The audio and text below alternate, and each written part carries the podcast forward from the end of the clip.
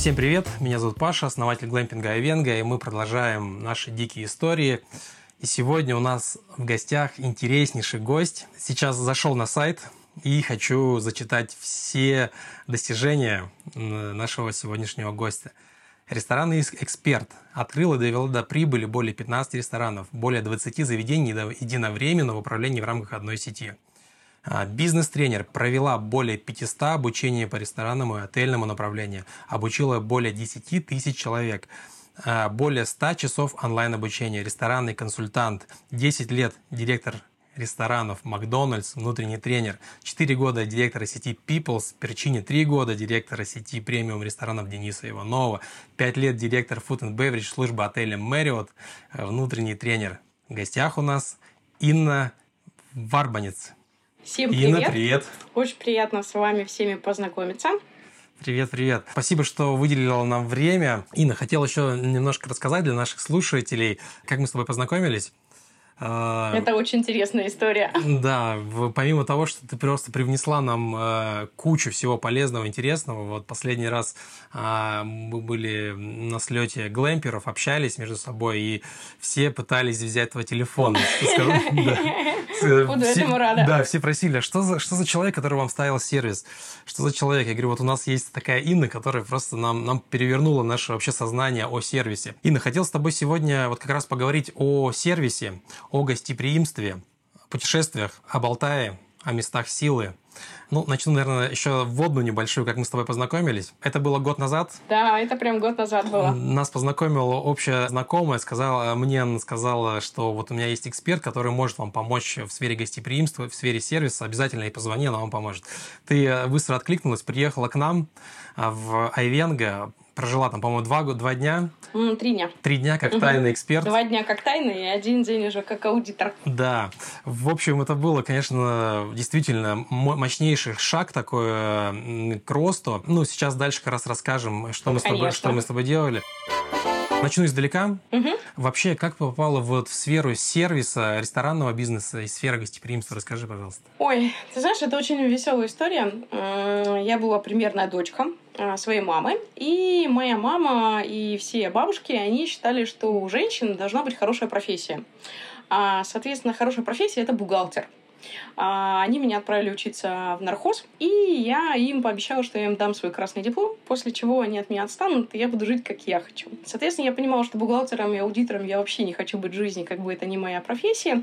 И так получилось, что в тот момент а, в Украине открывался Макдональдс. Я очень сильно хотела своих собственных денег и самостоятельности, и я туда шла быть хостес, выдавать шарики детям. Да. То есть я почему-то считала, что как бы там это кайфово, и за это еще можно получать деньги. А я пришла, мне сказали, ну, на хостес не пойдешь, пойдешь на кассу. Mm. Я расстроилась очень сильно, безумно. И там вот как раз начался мой карьерный рост, где я поняла иностранную систему гостеприимства, mm-hmm. то есть системную, структурированную, а, где очень сильный менеджмент, и где вот ген гостеприимства а, закладывался изначально для каждого сотрудника. То есть как бы там один из примеров, нам говорили, что вы должны улыбаться даже кофемашине. Mm-hmm. И изначально это было очень сложно, ну потому что как бы мы в России не привыкли вообще разговаривать и улыбаться. А здесь тебя это тренирует э, и обучает этому 8 часов подряд. Проработав там, меня очень сильно затянуло, и через 10 лет я поняла, что, ну, наверное, это моя сфера, и я здесь уже останусь. А вот так и изначально, исконно э, сервис и гостеприимство вошло в мою жизнь. И чем дальше, я поняла, что для меня люди делятся на тех, у которых есть ген гостеприимства, и для тех, у которых его нет. И здесь гостеприимство для меня это служение. Угу. То есть или м, ты готов служить людям, ты готов убирать бумажку, ты готов сделать так, чтобы они были счастливы, ты готов считывать их эмоции, понимать их потребности. И тогда они платят тебе тем, что они возвращаются. Возвращаются снова и снова, да. и ты для них уже амбассадор того заведения, того формата, yeah. где ты являешься. И вот я все больше дольше и дольше понимала о том, что как бы там я про это, и я для себя команды начала формировать только тех людей, которые готовы услуживать, которые готовы не считать это как бы там раболепствием или как бы там какой-то там да, занудством, да. а это те, которые от этого получают удовольствие. Удовольствие от того, что они доставляют радость людям. Вот так ко мне пришло гостеприимство. Э, да, я с тобой соглашусь. Как раз вот после нашей с тобой коммуникации в первой я тоже понял, что ген гостеприимства, он внутри, наверное, и э, я точно для себя решил, что мои сотрудники, э, каждый должен быть именно с этим геном. Однозначно, он есть в тебе, и я это сразу видела. Я считаю, что вы вообще все из сердца только делаете. Э, спасибо большое. После этого э, я, э, мы с тобой познакомились, когда ты закончил работу в Мэриоте. Расскажи, пожалуйста, про работу в, вот именно в такой сетевой, в огромной структуре гостиниц. Какие Знаешь, нюансы? Очень и классный вопрос. И, срав, и сравнение с, потом с российскими брендами. Ты знаешь, у меня вообще так жизнь очень интересно случилась. То есть, как бы там у меня базовая классическая американская система менеджмента и гостеприимства, которую мне дала Макдональдс. Да. Соответственно, они меня обучили быть тренером, то есть как бы они заложили еще вторую очень важный фокус, то есть вот первый это ген гостеприимства, а второй это английский термин put people first. Ставь угу. человека на первое место, именно сотрудника. То есть угу. только счастливый сотрудник может сделать счастливым э, гостей. И после этого так получилось, что я переехала в Россию, в город Новосибирск, и, естественно, Макдональдс не было. Мне пришлось идти к отечественным работодателям. И мне было очень сложно. Почему? Потому что я понимала, что в тот момент он сервис был другой, то есть там нагайка, кнут, штрафы. Да. А, и мне было очень тяжело перепрошиться, потому что как бы я понимала по-другому. То есть меня воспитали по-другому, у меня ценности были другие. И я очень долго, то есть там на протяжении, наверное, там 8 лет перепрошивалась. То есть я брала какие-то основы, которые давал Макдональдс, и перепрошивала их в российские реалии. Потом так получилось, что меня пригласили открывать Мэриот я обратно вернулась в американский классический системный менеджмент и гостеприимство. И здесь а, еще больше раскрылись ценности. И вот а, здесь основатель компании, это Билл Мэриот, то есть для него опять повторилась вот эта ценность. У него есть такая а, очень интересная фраза. Мы леди и джентльмены, которые обслуживают других леди и джентльменов. И вот здесь я увидела опять еще раз расширение о том, что только счастливые, правильно подобранные люди могут создавать такой сервис, чтобы у человека были мурашки. И я могу сравнить и могу сказать, что иностранный системный менеджмент, он дает тебе инструменты и он дает ценности. Он дает ценности и он их перепрошивает в базовые стандарты, инструкции, техники обучения, которые позволяет людям изначально, которые приходят в компанию, легко адаптироваться и раскрыться. А в российских компаниях, к сожалению, зачастую не хватает системы, то есть там а, как бы хочется, чтобы все были гостеприимные. Но что такое это гостеприимство и какая ценность в бренде, в чем фокус, какие особенности этого гостеприимства в формате, зачастую не понимают даже собственники. Либо вот эта регламентация в российских компаниях, я вижу зачастую, что это такое сведение, как у, ну, так скажем, у лошади шоры, угу. она не добавляет э, а опыт, да, а как будто бы ухудшает и зажимает да. сотрудников. Я думаю, что это вот как раз тоже очень чувствуется, что вот подход, что, допустим, на примере Мэриота это как будто бы каркас, на который можно нанизывать, нанизывать все интересное, раскрываться. раскрываться, да. А вот э, в некоторых российских я точно знаю, что Здесь наоборот, сужение, шаблоны, сужение, шаблонность. Жесткие да. требования. И поэтому вот а, Мэриот, он показал о том, что еще третья такая вот немаловажная вещь – это эмпатия. Угу. То есть в сфере гостеприимства, в отельной сфере очень важно считывать потребности гостя и стараться сделать больше. То есть чуть-чуть больше, когда ценности, которые даешь, ты больше, чем цена. И тогда это секрет, на самом деле, когда люди возвращаются. Почему? Потому что они не говорят, что им жарко, да. а им включают кондиционеры. Они сидят с картой, а к ним приходит человек и говорит, вот то-то, то-то, то-то, там-то, там-то. То есть это маленькие такие мелочи, которые прям учили, тренировали людей видеть, угу. и после этого человек получил вау-эффект. Он автоматом уже лоялен, он любит да. этот бренд, он вернется. И вот это вот самые сильные вещи, которые отличают иностранные компании от российских. Абсолютно с тобой соглашусь. Мало того, что мы как раз не просто согласны, мы это используем мы тоже. Мы это использовали и, и вот, с тобой прошивали Да, это. ты помнишь, когда мы э, разговаривали, вот самый простой пример, это вот правило 5.15, которое ты меня познакомила. Это, знаешь, это ежедневная наша мантра. И, как оказывается, мои коллеги галанпельеры, которые, я думаю, сейчас будут нас много слушать, вот э, именно этот подкаст, они даже не знают про что такое правило 5.15. Я, я попробую сейчас озвучить, а ты мне, а ты мне скажешь. Э, правильно или нет. Как у нас это звучит? Звучит. За 15 метров, за 15 шагов, шагов. О, за 15 угу. шагов от гостя мы а, устанавливаем незрительный контакт, видим, что он нас увидел, и когда гость приближается, за 5 шагов мы с ним здороваемся, добрый день, доброе утро, добрый вечер, независимо, сколько раз мы его увидели, мы можем там на день там 3-4-5 раз с одним и тем же гостем поприветствовать его. Правильно я? Абсолютно. И я рада, что это вот, а, вот ты внес в свою, свой отель, свой гемблинг. И скажи мне, пожалуйста, как реагируют гости? Вообще, какие ощущения у сотрудников и у тебя, когда вы это внедрили? Вот как раз, знаешь, очень это интересно. Сейчас расскажу угу. про сотрудников. Сотрудники некоторые удивляются, и для угу. них появляется неловкость определенная. Что здороваться каждый да, раз, а что, же, а что же мы будем здороваться? Я тут как бы с соседями со своими не здороваться, тут и на работе буду с кем-то здороваться. Но в конечном итоге, когда я вижу, что угу. мы начинаем эту вот такую коммуникацию, здравствуйте, до, добрый день, они сами как будто раскрывают, да? рас, рас, плечи рас, они расправляют да. и становятся, они чувствуют, что уже Важность. они становятся ча- частью компании, да, свою важность. И потом это уже для них такой челлендж да. поздороваться, пообщаться. Потом мы делаем такие моменты, что а давайте поговорим с гостем, как им спалось. Вообще, это очень круто. А, как они сходили на экскурсию. Неважно, кто это, разнорабочий, администратор, э, официант, не суть. Э, я стараюсь говорить про них, что это вот, к вам приехали гости, к вам приехали, пообщ, пообщайтесь с ними. И, а, соответственно, с точки зрения гостей, угу. вот это правило 5.15 вызывает следующие эмоции – вот мне э, тут недавно мой товарищ сказал, который к нам приехал и, значит, отдыхал. Он говорит, слушай, ну вот ты знаешь, у вас как будто как дорожки все объединяют, вот все в лагере вашем объединяют. Так э, это вот приветствие, вот это здравствуйте, здравствуйте, на каждом шагу, это такое невербальное коммуникация с тобой, которая объединяет все таким под одним большим шаром, да, теплым э, шаром. И вот, вот такие вот эмоции вызывают. Слушай, ну я очень рада. Я очень рада, что это вот вошло в ваш обиход. И по факту это вот как раз гену гостеприимства. То есть это какие-то такие маленькие вещи, которые показывают гостям, что они ценны и важны, и сотрудникам, что они ценны и важны. То есть как бы вот в этом есть объединение и магия. Да, я с тобой согласен. И опять же, мы с тобой проговаривали по поводу, что в первую очередь надо сделать хорошо своим сотрудникам, да. а, а потом уже твои сотрудники сделают хорошо гостям тем самым мы будем как раз э, вот улучшать да, баланс и сервис. Отдавать и брать. Да, это действительно э, здорово. Скажи, пожалуйста, вот если более предметные такие вопросы, к, чем основывались оценка э, гостеприимства в, или сервиса, так скажем, в Мэриоте? Угу. Были ли какие-то вот такие конкретные триггеры, которые вы отслеживали? Ты знаешь, да, и мы с тобой это тоже проходили. Очень важно мерить удовлетворяемость гостей, удовлетворенность гостей. И здесь это мерилось гостевым отзывом, который приходил каждому гостю после проживания. И там были различные вопросы, связанные с отдельными категориями. То есть, как вы заселились, как с вами пообщались на ресепшене, а как у вас удовлетворенность вашим номером, как вы сходили в ресторан, как вы поели.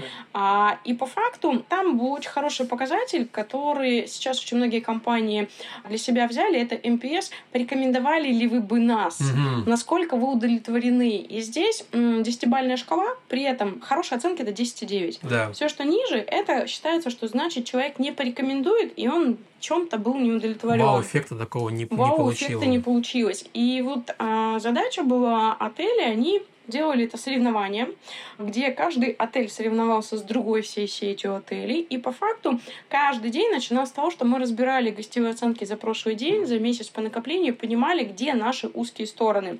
И здесь важно два аспекта. Первый — это гостевая оценка, потому что они тогда к нам вернутся, они априори наши амбассадоры. Да. А вторая — это техника базовая тренировки персонала. То есть mm-hmm. это не то, что всех убить и расстрелять, а это найти те вещи, которые можно сделать чуть-чуть лучше. И вот этот инструмент — это второй инструмент, который дает повышение уровня сервиса.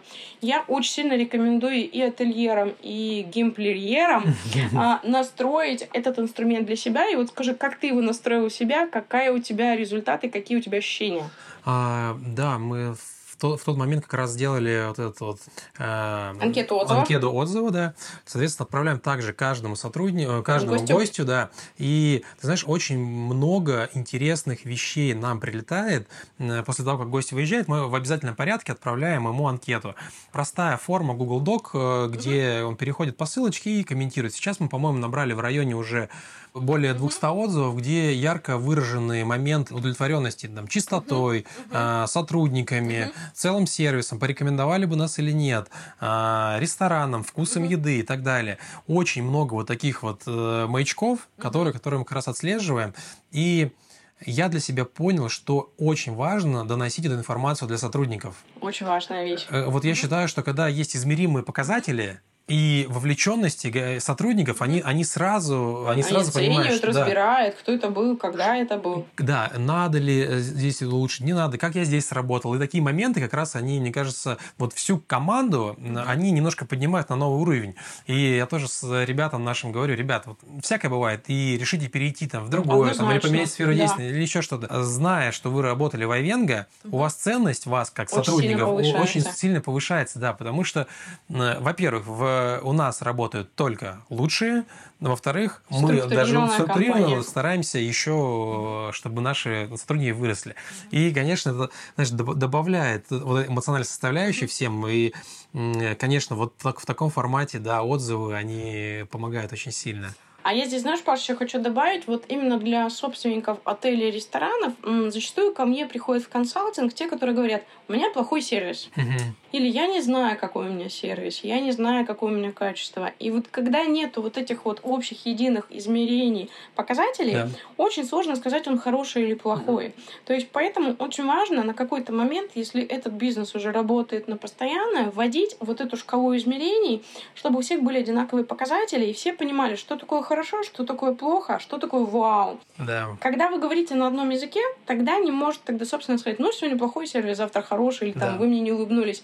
Есть здесь мы уже говорим про гостей. То есть здесь уже бизнес переходит вот на структурированный европейский системный формат. И это очень важная вещь, которую ты сделал в том году. И я прям горжусь, что вы продолжаете. Спасибо и вы сами тебе. поняли ценность этого. С согласен, да. Мы стараемся, э, повторюсь, да, это такой скачок роста системы регламентов в свое время. О, это да. тоже тема. Это для меня такой был э, скачок вверх. То же самое, что и момент оценки, когда ты действительно понимаешь, что такое плохо, что хорошо, чтобы мы в одном информационном поле были. И, соответственно, как мы можем измерять. То же самое внедрили, действительно, правда это. Кстати, хочу у тебя спросить э, для своих друзей, глэмперов. Часто спрашивают, вот э, мне надо решить там вопрос с сервисом, улучшения. Можешь, пожалуйста, коротко рассказать, какие ты услуги можешь ребятам предоставить?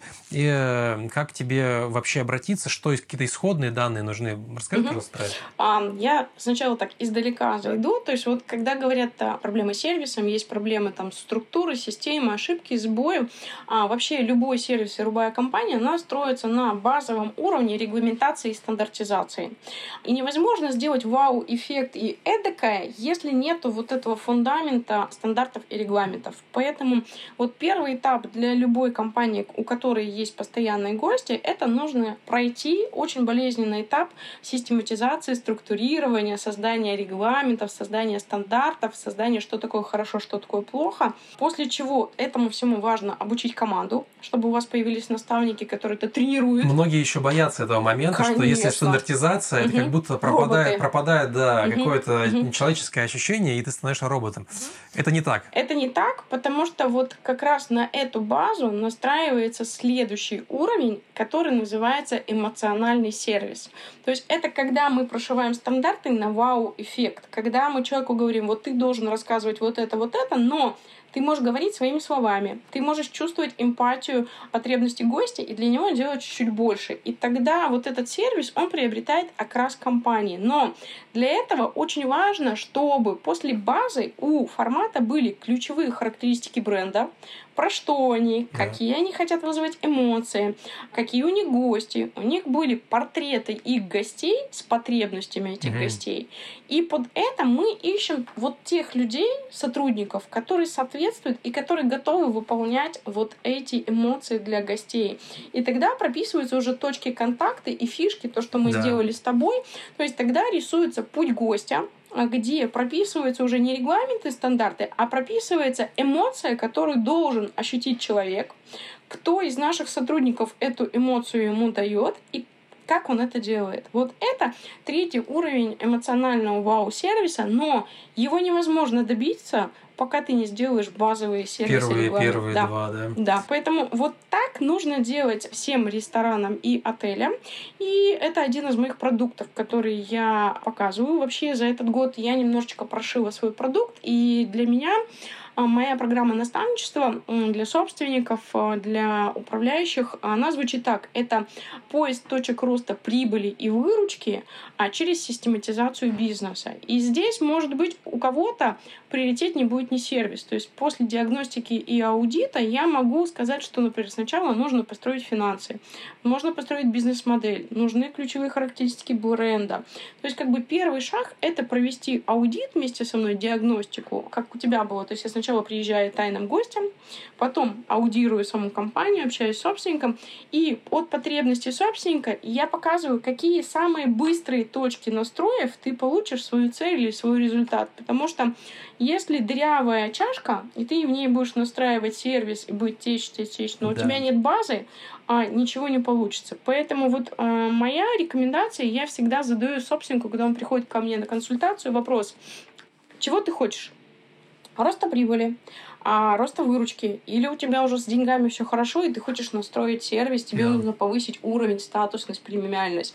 И исходя из этого, я уже могу найти те точки, настроив которые все это улучшится. А, настраиваю с помощью программы наставничества, а, работаю с собственником и его командой. Uh-huh. Ну и такая работа, она идет уже по длительности в зависимости от потребностей. Скажи вилку примерно. Вообще, большие компании это от 1 до 6 месяцев. Uh-huh. Есть компании, которые сопровождают 3-4 года, mm-hmm. которые, например, растут вместе со мной, и я их ращу. То есть мы сначала делали базовый уровень, потом мы настраивали вау-сервис, а теперь, например, я вхожу в совет директоров, и мы раз в квартал смотрим, диагностируем и подкручиваем что-то, да. добавляем. То есть, знаете, как масло в огонь, чтобы да. пламя еще раз да. а, вспыхало. Да.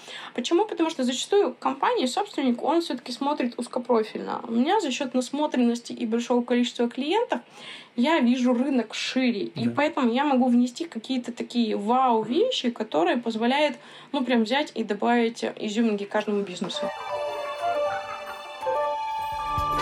Скажи, пожалуйста, работа над сервисом автоматически э, подразумевает себе увеличение расходов, уменьшение прибыли. Это так или нет? Нет, это наоборот. А работа над сервисом, она ключевая точка роста выручки и как таковой прибыли, если у собственника настроена финансовая система. А если нет финансов, если нет нормирования расходов, доходов, то, естественно, это дырявая чашка, через которую будет протекать вода, и результата не будет. Но если с финансами уже все настроено, то тогда следующий этап — это сервис. Что он дает? Он дает лояльность гостям, повторные визиты, он дает увеличение среднего чека проживающих ваших гостей. И самое важное, он уменьшает текучку и позволяет создать ту команду, которая соответствует ценностям компании, и собственник тогда начинает дышать. Вот, это, наверное, для меня сейчас очень важный момент, когда ты выходишь из операционки и смотришь на все со стороны и думаешь, ничего себе, какие ребята молодцы, да, это работает, все без меня, это дорого стоит. Мне кажется, многие бы мечтали, вот когда, когда, когда изначально ты а, создаешь бизнес, у тебя уже эта картинка, ты сейчас со стороны такой начинаешь э, работать, смотреть, а все работает вместо тебя. А ну, потом, ну, ты, потом ты несколько лет проходит, и, и ты думаешь, а как же вообще дойти до, да, до этой цели? Да, я думаю, что это важный момент, чтобы все работало а, самостоятельно, и ми- минимум твоего участия был там ежедневной операционки. Это основная боль. Вторая, с которой приходит собственник, то, что он погряз в операционке, и он стал рабом, свой, рабом да, своего да. бизнеса. Почему? Потому что зачастую, ну, то есть, как бы, когда бизнес по любви, мы на него тратим очень много времени, эмоций, да. энергии. А, но мы, к сожалению, делаем все через себя. И здесь должен произойти такой этап, как э, с маленьким ребенком, когда он начинает ходить, потом начинает расти, нам надо отрезать пуповину, нужно настроить операционную работу таким образом, чтобы у собственника остались самые главные задачи. Это стратегическое планирование роста, развития компании, это развитие личного бренда, ну и, конечно же, на отдых. Почему? Потому что я свято считаю, что а, миллионеры и миллиардеры это те люди, которые умеют работать неспешно, которые mm работают в удовольствие. Как сказал мне очень мудрый миллиардер, а, миллиарды зарабатываются в кафе. mm А это когда ты сидишь думаешь, и ты проводишь встречи. А у нас зачастую многие собственники не могут прийти к этому этапу. То есть они погрязли без регламентов, без структуры компании, без а, системы в том, что они все работает только на них. Да, да, я понимаю, о чем ты говоришь. Э, и Это абсолютно боль. с тобой согласен по поводу общения в кафе. Угу. Даже сегодня вот мы за, за кадром пообщались, и я себе несколько таких инсайдов, инсайдов да, сделал, что думаю, ого, вот это да, кто, кто кому одолжение сделал? Мне, наверное, больше одолжение сделали. Такое. Что бы ты порекомендовала, на что обратить внимание в гостиницах, в, может быть, в ресторанах в России, либо за, за ее пределами? Образцы сервиса, вот гостеприимство сервиса. Какие это места для тебя? Паш, отличный вопрос. Я, ты знаешь, тоже так чуть-чуть глубже зайду в него. Да? То, что я тебе говорила, и ты это прекрасно начал применять, я считаю, что собственник бизнеса должен формировать свою насмотренность. И она формируется через проживание этого опыта в других форматах. То есть, если если у тебя есть отель или гемплинг, и ты живешь, например, то есть у тебя средняя там троечка, да. то ты должен ездить в пятерочку. Почему? Потому что тогда ты видишь те акценты, те фишки, которые ты можешь применить себе, и ты тогда придешь к золотому правилу. Твоя ценность твоего формата, того, что ты будешь давать гостям, она будет выше, чем на троечку, и гости будут приезжать снова и снова. Поэтому здесь вот для меня очень рекомендую посещать сетевые бренды, mm-hmm. такие как Marriott, Hyatt, Hilton. Конечно же, там есть еще круче. Это... Сан-Реджис, например. Сан-Реджис. Four Seasons. Four Seasons, да. Рис Карлтон. Но здесь... Кемпинский. Кемпинский, да. Но это, я считаю, что это должна быть вот такая вот лесенка собственника, и он должен позволять себе прожить и Кемпинский, и Мэриот, и Хилтон для того, чтобы он увидел ценность, куда он идет. И потом есть еще номер два этап. Это когда он берет своих топ-руководителей, и он проживает с ними Я этот думаю об этом опыт. сейчас. И когда они едино проживают этот опыт, они готовы это внедрять в свою компанию. Это еще один инсайд, я его запишу прям, прямо Спасибо. Спасибо. Здорово. Спасибо тебе большое. Вопрос про мы тоже затронули это немножко до записи. Я хотел поговорить по поводу управляющих компаний. Первый мой вопрос будет, э, как ты считаешь, пойдет ли на пользу сейчас то, что все основные бренды и держатели э, вот брендов ушли с российского рынка? Как ты думаешь, поможет ли это вообще глобально управляющим компаниям российским как-то наверстать это? Или все-таки это такая медвежья все-таки услуга? Как ты считаешь? Я считаю, что за управляющими компаниями будущее. Почему? Потому что денег очень много. Mm-hmm. И на самом деле очень много людей, у которых есть свободные деньги, они хотят диверсифицировать, чтобы деньги не сгорели, они их начинают вкладывать, и, естественно, туризм внутри страны, он развивается, и я считаю, что в ближайшие 10 лет он будет расти очень кратно. Но, к сожалению, я вижу очень много, когда м, строители, банкиры, финансисты открывают свои рестораны и отели без экспертности и опыта.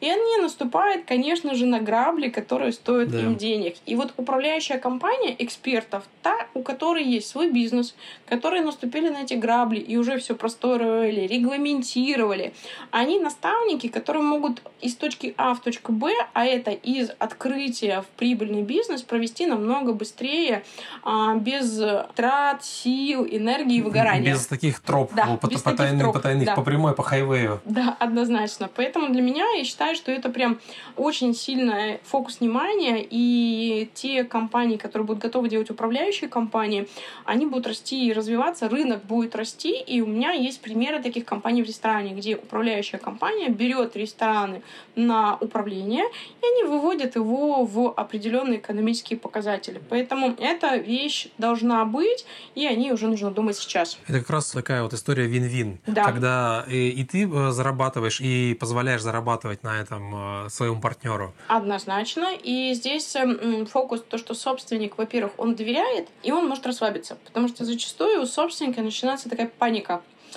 Если я лягу спать, закрою глаза, мой бизнес рухнет я не могу уехать в отпуск два года, потому сейчас, что мой сейчас бизнес про меня, рухнет. Ты сейчас про нет, меня говоришь? Нет. А я, а я просто в твоих словах себя узнаю. Это прям, знаете, просто у меня, ну, прям много собственников а, в консалтинге было за вот последние четыре года моего консалтинг-проекта. Да. И зачастую я поняла, что боли у всех одинаковые, и проблемы у всех одинаковые. И здесь даже больше, знаете, скажу, психологический эффект. То есть иногда мы, бегая в операционке, не видим каких-то истинных дверей, путей, и поэтому даже иногда полезно, как у нас сегодня с тобой, да. просто сесть, поговорить и увидеть какие-то точки роста, которые были рядом, но ты их не видел. Да, да, да. Все-таки попытаюсь еще раз сформулировать вопрос по поводу управляющей компании. Я здесь с тобой полностью согласен. Тем более сейчас государством выделяются огромные деньги на внутренний туризм. Э, ты говорил больше 50 миллиардов? 8. 8, 8 миллиардов, миллиардов за ближайший год или два, по-моему, выделяется. С учетом того, что ты должен будешь еще вложить свои 50, это получается 16, 16 миллиардов, миллиардов да, на, на развитие, на развитие да, Супер. гостиниц. И я думаю, что действительно мы в ближайшие там год, два, три, ну уж точно пять столкнемся с тем, что спрос на профессиональное управление гостиницами будет один из важнейших моментов. Это как горячие пирожки будут разлетаться. Да. Вот, допустим, на примере, угу. вот у нас есть Four Seasons, который, по моим данным, ушел из России. А, или, допустим, Marriott. Да, ушли. Вот как ты считаешь, те управляющие компании, которые сейчас зашли на их место, либо а, те же остались, но вот это вот внимание, внимательный контроль головного офиса, он, естественно, ушел и ослабевает вот здесь вот э, будет ли это сказываться на качестве сервиса? Как ты считаешь? Однозначно считаю, да. И а, одни из а, моих клиентов это вот как раз а, сетевые ательеры, у которых было несколько сетевых отелей. И после ухода основного бренда а, они на самом деле мудры. Угу они сделали свою управляющую компанию. То есть, так как пока еще сильна кровь, то есть очень много экспертов, которые работали в сетевом бизнесе, Мэриоте, Ридс уже, уже, уже на шкуре я почувствовали, да. что это такое да. вообще работать в такой профессиональной компании. Да, они собрали этих экспертов, и они сделали свою управляющую компанию, и свои отели подчинили своему офису. Таким образом, они будут поддерживать тот уровень который у них был раньше. Те же, которые сэкономили и остались вообще без управления, да. то из-за текучки через полтора-два года у них будет очень сильно падать уровень, и они будут спускаться. Поэтому вот здесь я считаю, что очень стратегически важная вещь — это или брать а, наставника, консультанта, аудитора, который будет периодически проверять ваш отель, или делать свою управляющую компанию. Потому что здесь я раскрою такой еще очень хороший инструмент — а сетевые отели пользовались таким понятием, как бренд-стандарт аудит. То есть их компания была стандартизирована по всем подразделениям. Это заселение, выселение, уборка номера, решение гостевых вопросов, по услуге, ресторан. То есть было все прописано в виде аудита. И независимое лицо два раза в год приезжало и проводила эту оценку. Об этом никто не знал. Это прям аудиторская компания. После чего бренду ставили оценку по аудиту. И если да. эта оценка была меньше 90%, 80%, 70%, то тогда это была большая-большая проблема.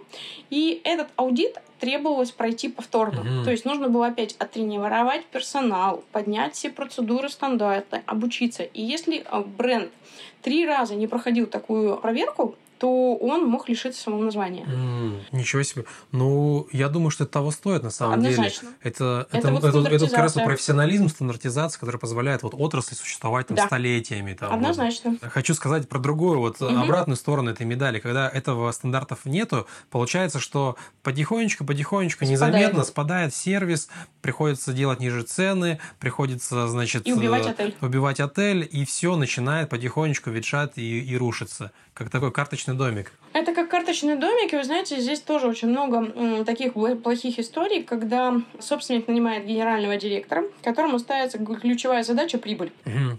И он начинает а, что делать? Сокращать расходы. Да. И он сокращается до тех пор, пока номера не обвешали, пока все не разбито, не разрушено, когда нет штатных сотрудников, когда нет системы обучения, и через какое-то время такой отель, он уже просто теряет свою категорию, и гости к нему не приезжают. То есть он, например, с пятерки может уйти там в тройку, образно да. скажем. И тогда Остается только одно – это заново или делать ребрендинг, и заново выливать инвестиции. Поэтому для отеля, для ресторана очень важно постоянное поддержание уровня и технического обслуживания, и инвестировать в посуду, и в обучение персонала. Потому что если этого нет, то мы приходим к выжженной земле, и тогда этому бренду уже ничего не поможет. То есть его просто нужно убивать и делать заново. Очень интересно. Скажи, пожалуйста, где ты вдохновляешься, где восполняешь силы, как ты отдыхаешь от работы? Отличный вопрос. Спасибо большое. Знаешь, ну, для меня, у меня вот такие есть свои маленькие ритуалы или атрибуты. То есть я четко поняла о том, что большие деньги не любят спешки. Uh-huh. И первое моя такая правило внутреннее — это замедление. То mm-hmm. есть планирование очень четкое. И планировать не только работу, но и отдых. То есть как бы это обязательно выходные дни, это обязательно... А выходные дни не лежа на диване, а да. выходные дни, когда мое тело и моя голова может восстанавливаться. И для меня это походы на йогу. Mm-hmm. А для меня это обязательно медитации там утром и вечером.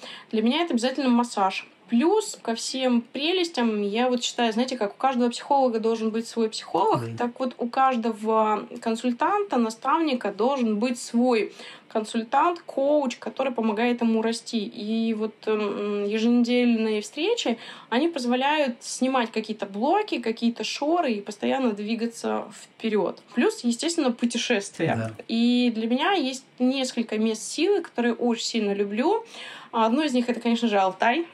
Это очень емкое энергетическое место, чисто, экологически, и где есть уже очень хорошие отели, где можно прям отдохнуть э, и душой, и телом. А второе такое место для меня Байкал. То есть эм, так получилось, что у меня был клиент, а, и есть клиент, а, которого сопровождаю уже 4 года. Я объездила Байкал полностью весь, и у меня есть э, свои места, где вот просто посидеть, помедитировать или просто посмотреть, они заряжают э, сильнее, чем... Какой бокал тебе нравится больше, зимний или летний? Зимний. Зимний? Зимний, особенно альхон зимний, это просто вообще необычно. То есть пройтись по льду, да. а это прям мурашки, вот прям вот реально до мурашек, вот. И то же самое и Алтай. Но вот Алтай мне больше летний нравится, честно скажу.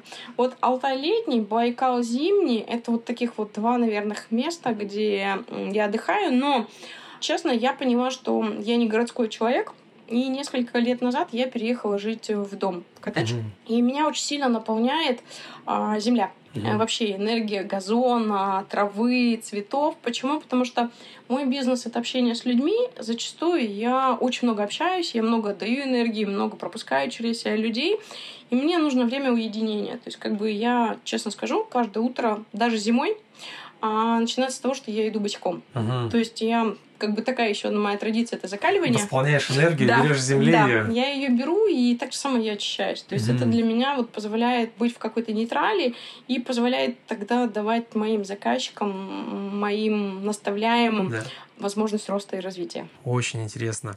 знаешь, э, касаемо, когда я нахожусь в лагере у себя там в Айвенге, тоже приходится очень много общаться, и ты делаешь это с удовольствием, но в определенный какой-то момент вечером ты понимаешь, что вот Батарейки надо, сели. Заканчивается садится батарейка, и надо немножко побыть собой, Однозначно. подумать. Кстати, я тоже возьму на примету э, походить босиком. Офигенная техника. Это, это думаю, что это действительно такая штука, это медитативная штука. Я тебе, Паш, еще две вещи посоветую. Да? Тебя в Айвенго, мне очень нравилось там, где вы занимаетесь йогой. Помост да, там поможет вот посидеть там, просто помедитировать, и еще очень круто обниматься с деревьями. Угу. Потому что деревья, они забирают негатив, и они тебя наполняют. То есть прийти просто подержаться за дерево, это тоже очень хорошая техника, когда ты гармонизируешь свои токи энергии, космический и земной. Угу. Очень интересно, спасибо тебе большое. Я искренне хочу поблагодарить тебя. Ну, такая крайне интересная, как для меня, как человека из, из отрасли э, информации. Спасибо тебе большое. Я бы с удовольствием с тобой еще раз записал да, да, вторую легко. часть. Вот. Я э, может советую... быть, у наших э, зрителей будут вопросы? Да, и может Мы быть... можем на эти вопросы сделать я, я думаю, что Я думаю, что точно будут вопросы. Всем советую вот э, прослушать и не раз подкаст. Э, я обязательно оставлю контакты и буду ждать тебя в гости еще раз. Спасибо Благодарю тебе большое. тебя за то, что ты меня пригласил. Мне было тоже очень классно. И я горжусь горжусь тобой, горжусь твоими результатами, твоего айвенга, потому что, честно, я уже для себя давно приняла правило работать только с теми заказчиками, которыми я чувствую отклик. И я очень рада твоему росту, твоему кратному развитию, Спасибо. тому, как ты получил грант, как ты развился за этот год, ты в два или в три раза вырос в обороте? В два раза в два раза вырос в обороте, у тебя появилось круглогодичное уже да. проживание. И Айвенга — это один из моих любимых мест на Алтае, где я люблю отдыхать. Я вам всем рекомендую съездите к Паше и посмотрите, как у него настроен ген гостеприимства и вот соединение с природой. Спасибо большое, Инна. Ждем тебя в гости, я тебя приглашаю. В любое Благодарю. время приезжай. Спасибо тебе. Спасибо.